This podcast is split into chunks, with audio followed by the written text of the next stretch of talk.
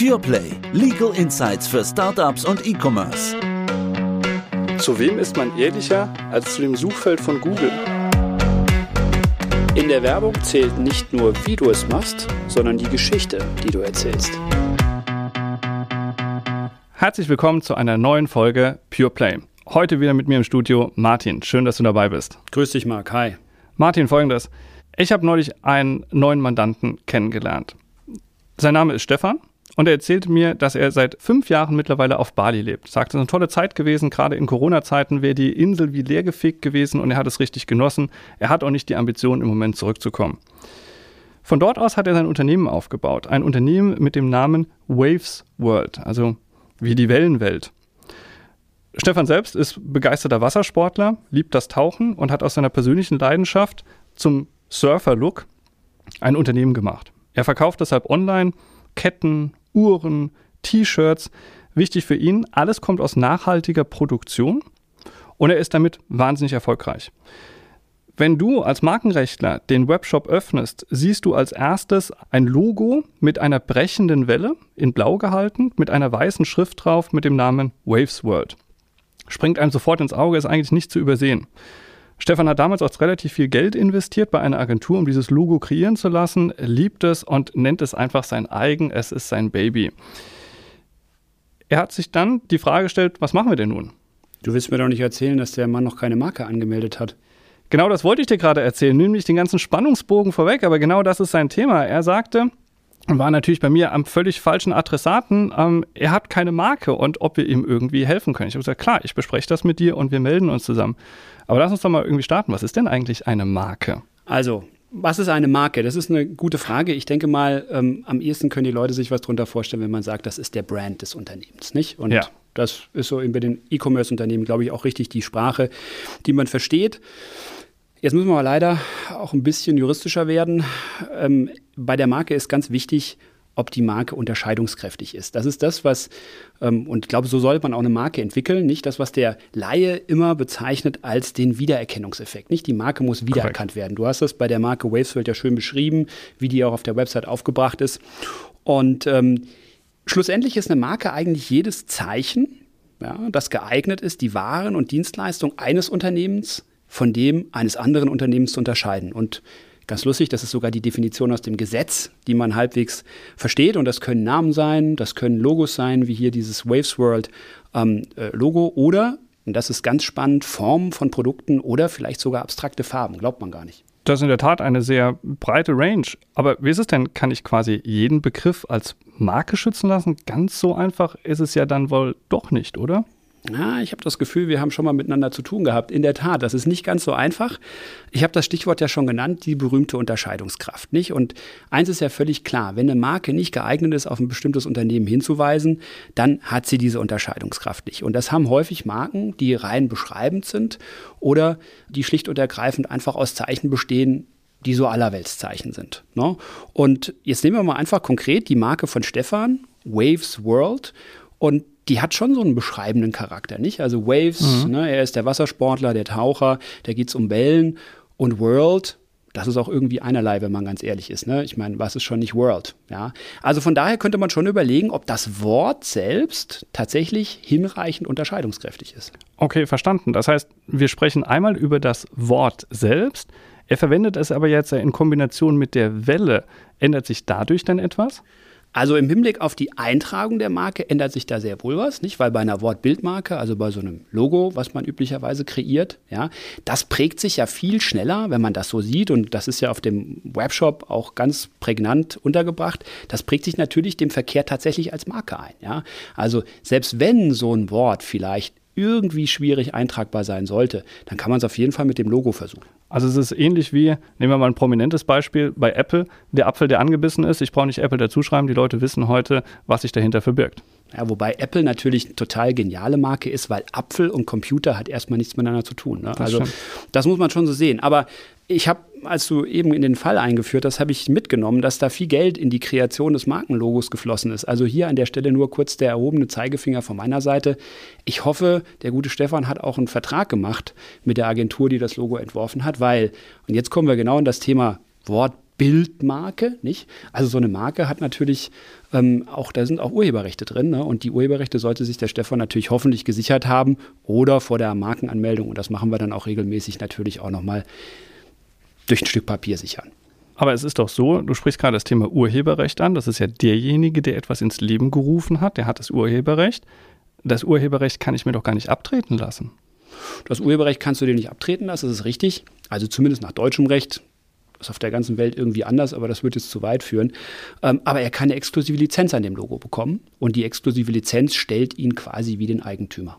Okay, oder also Autor kann das Urheberrecht an sich nicht übertragen, aber der Urheber kann mir eine exklusive weltweite Lizenz geben, die mich dann de facto so stellt, als wäre ich Urheber gewesen. Exakt. Okay, super. Aber das klingt ja schon mal ganz gut. Jetzt hast du gerade das Thema Wort Bildmarke angesprochen. Das liegt ja bei Stefan relativ nahe, dass das das sein könnte. Mal unterstellt, du hast jetzt für ihn diese Marke angemeldet und eingetragen. Ist er jetzt safe? Ist er jetzt unangreifbar? Ist das jetzt wirklich das Nonplusultra? Das ist leider das, was, was viele einfach nicht wissen, dass man mit der Markeneintragung noch nicht safe ist. Die Markeneintragung ist erstmal total wichtig, um einen Flock in die Tür zu bekommen, gegenüber Dritten, die später kommen als ich, mit einer identischen oder ähnlichen Bezeichnung, zu sagen, nein, das verletzt meine Markenrechte, du hast die Benutzung dieses Zeichens zu unterlassen. Was aber ganz häufig nicht bedacht wird dabei, beziehungsweise viele wissen das und sie googeln das, aber sie recherchieren es vielleicht nicht vernünftig, ist, dass wenn eine identische oder ähnliche Marke, und da kommt es natürlich auf die Frage der Identität oder Ähnlichkeit der Waren an, nicht? Ähm, wenn die schon von einem Dritten im Vorfeld eingetragen ist, dann kann dieser Dritte aus dieser älteren Marke Rechte gegen unseren Stefan geltend machen. Wie würdest du das denn dann in der Praxis machen? Wie würdest du denn schauen, ob das überhaupt eintragungsfähig ist? Machst du da eine Art Markenrecherche, ein Screening und guckst, ob das geht oder stellst du einfach eine Anfrage? Wie läuft sowas? Also du hast das Zauberwort schon im Mund gehabt, das ist die Markenrecherche. Gibt es verschiedene Wege, das ist alles budgetabhängig, aber man kann natürlich erstmal die öffentlich zugänglichen Register konsultieren, kann da Markenabwandlungen von Marken eingeben. Die Register können teilweise sogar nach ähnlichen Zeichen recherchieren, aber ich denke mal, wenn man wirklich ähm, ein ganzes Unternehmen vielleicht auf eine, zwei oder drei Marken setzen will, dann sollte man tatsächlich eine professionelle Recherche machen, ähm, weil die Algorithmen, die diese Diensteanbieter äh, benutzen, natürlich viel besser sind und es ist auch ein bisschen einfacher für die Auswertung, macht es manchmal sogar teilweise ein bisschen effektiver. Okay, verstanden. Das heißt aber, du würdest da durchaus unterstützen, wenn Stefan zu dir kommt und sagt, er hat das vor, zu schauen, was gibt es da am Markt, die einfachen Sachen machen, je nachdem, wie lange das Budget reicht.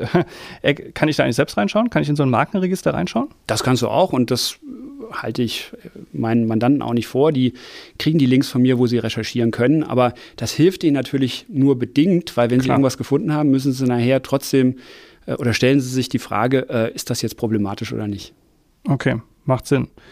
Jetzt unterstellt, diese Marke ist eintragungsfähig. Wir hatten vorhin gesagt, Stefan, der diesen Surfer-Look liebt, verkauft unter anderem Ketten, Uhren, T-Shirts, alles, was man dort so sehen kann, wenn man auf seinen Webshop gibt, geht. Für was kann ich mir denn eigentlich eine Marke eintragen lassen? Mache ich das pro Ware? Mache ich das pro Dienstleistung? Wie funktioniert das denn?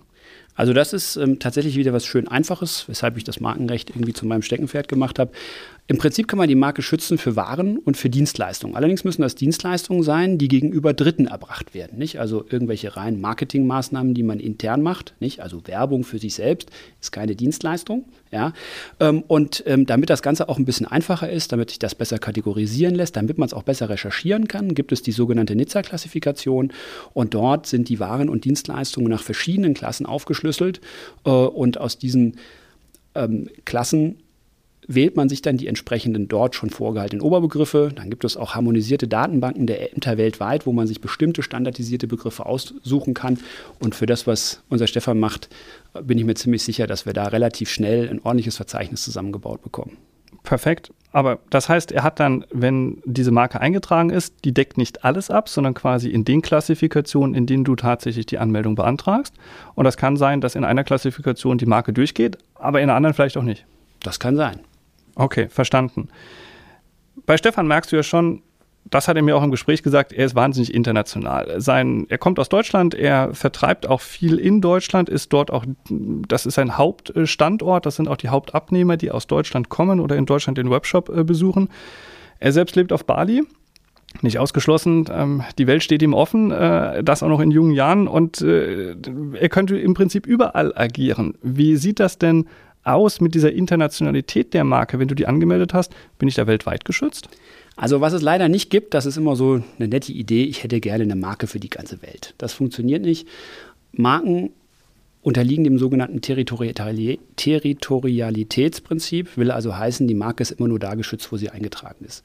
Weshalb man sich schon eine Strategie zusammenstellen muss, wie man den Markenschutz über das Ursprungsland, wo man starten will, hinaus erstreckt. So, ich fange regelmäßig naheliegenderweise mit einer deutschen Marke an oder mit einer europäischen Marke, die dann die ganze Europäische Union erfasst. Und dann gibt es ein ganz tolles System, das ist das sogenannte Madrider System. Das wird von der World Intellectual Property Organization in Genf zur Verfügung gestellt. Und da kannst du über eine in Deutschland oder in der EU angemeldete Marke die international erstrecken. Und mittlerweile sind die wesentlichen Jurisdiktionen den entsprechenden Abkommen beigetreten, also sprich USA, UK, Schweiz, China, Indien, Brasilien, Kanada. Das heißt also, man kann die Marke relativ bequem erstrecken. Das Schöne ist, dass der Anmeldeprozess sogar sehr überschaubar teuer ist. Ähm, die Mandanten sind dann immer ganz erstaunt, ähm, wenn sie dann die erste Kostenschätzung nur für die Anmeldung und quasi dieses Fuß in die Tür stellen in den Ländern, was ja ganz wichtig ist, bekommen, dass das nicht so teuer ist. Und je nachdem, wie sich dann die Anmeldeprozesse in den Ländern entwickeln, wie gesagt, es ist nur eine Anmeldung und dann prüfen die Länder in, äh, die Ämter in all den Ländern und ähm, je nachdem, wie die Dinge sich dann da entwickeln, kann man auch das ein oder andere Land dann nicht weiterverfolgen, wenn man sagt, na gut, das habe ich jetzt mal pro forma gewählt, interessiert mich aber vielleicht gar nicht so sehr. Okay, super. Heißt, Stefan könnte hergehen und könnte sich zunächst einmal sein Heimatland aussuchen und dann die Länder, in denen er das erweitern will. Und da sagst du, so teuer wie das zunächst mal klingt, ist das alles gar nicht. Wenn das denn alles passiert ist und jetzt kommt plötzlich ein Nachahmer und er hat die Marke eingetragen, er steht im Register, vielleicht sogar international und jetzt kommt einer der benutzt eine Welle, die nicht von rechts nach links schwappt, sondern von links nach rechts schwappt. Und es sieht so ähnlich aus. Und es ist World of Waves am Ende. Kann er sich gegen so einen Nachahmer dann wehren? Hilft ihm da die Marke? Also das, was du gerade beschrieben hast, ich denke, da drin, dagegen kann er sich ganz gut wehren. Wie macht man das mit, der, mit dem Wehren gegen die Nachahmer? Natürlich sollte jeder, der so eine Marke hat, die Augen offen halten. Ich denke, Google ist ein ganz probates Mittel, um zu gucken, was so der Wettbewerb tut. Ähm, man kann das auch über Anwaltskanzleien recherchieren lassen, nicht? Also solche Verletzungsfälle, da gibt es auch wieder entsprechende Dienstleister. Ne? Also das, das ist das erstmal das Wichtige. Und dann, wenn man so einen Verstoß gefunden hat, dann kommt im Prinzip das, was man kennt, nicht? Also man mahnt den Verstoß ab, nicht? Man geht auf den Wettbewerber zu, man fordert, und das ist das Wesentliche, die Unterlassung, ja, vielleicht erst im zweiten Schritt Schadensersatz. Und ähm, ja, dann bleibt zu hoffen, dass auf diese Abmahnung entsprechend reagiert wird und die rechtsverletzende Benutzung eingestellt wird. Und wenn das nicht hilft, dann muss man zu Gericht. Und dann kommt das Thema einstweilige Verfügung und so weiter. Das heißt, Ziel ist es, dem anderen diese Marke zu verbieten, also die Benutzung dieser Marke zu verbieten, damit ich eben konkurrenzlos bin, wenn es um meine Marke geht und keine Verwechslungsgefahr eintritt. Absolut, genau das ist der Sinn. Verstanden. Wenn wir jetzt Stefan sowieso vor der Flinte haben und er sagte, äh, mich treibt das Thema Marke um, du als Experte, was sagst du denn? Braucht er noch andere Schutzrechte außer dem Thema der Marke? Also wenn ich mir das, was du mir von Stefan so geschildert hast, angucke, glaube ich, ist er mit der Marke erstmal ganz gut bedient. Man muss sich natürlich anschauen, ähm, wenn man Produkte hat, die besondere Designs aufweisen, also denke mal irgendwie an besondere Flaschenformen haben wir jetzt hier nicht, ja, oder an besondere Fahrzeugformen oder sowas, dann kann man auch über Designschutz nachdenken. Und ähm, wenn die Produkte sogar technisch sein sollten, dann meldet man ein Patent an oder ein Gebrauchsmuster, wobei an der Stelle muss ich gleich ähm, die Flüge strecken, weil ich kein Patentanwalt bin, aber wir arbeiten da mit Patentanwaltskanzleien zusammen, die dann auch für so einen Patentschutz sorgen. Das wäre doch ein spannendes Thema für eine der nächsten Folgen. Sollten wir uns mal überlegen, ob wir uns da jemand dazu holen. Aber jetzt haben wir erstmal für Stefan, glaube ich, eine perfekte Lösung. Wir können ihm helfen bei der Markenanmeldung. Und vielleicht, Martin, gelingt es uns sogar, dass wir mal ein Mandantengespräch mit ihm auf Bali machen. So machen wir das, Marc. Und dann machen wir da ein Büro auf. Herzlichen Dank dir und bis zur nächsten Folge.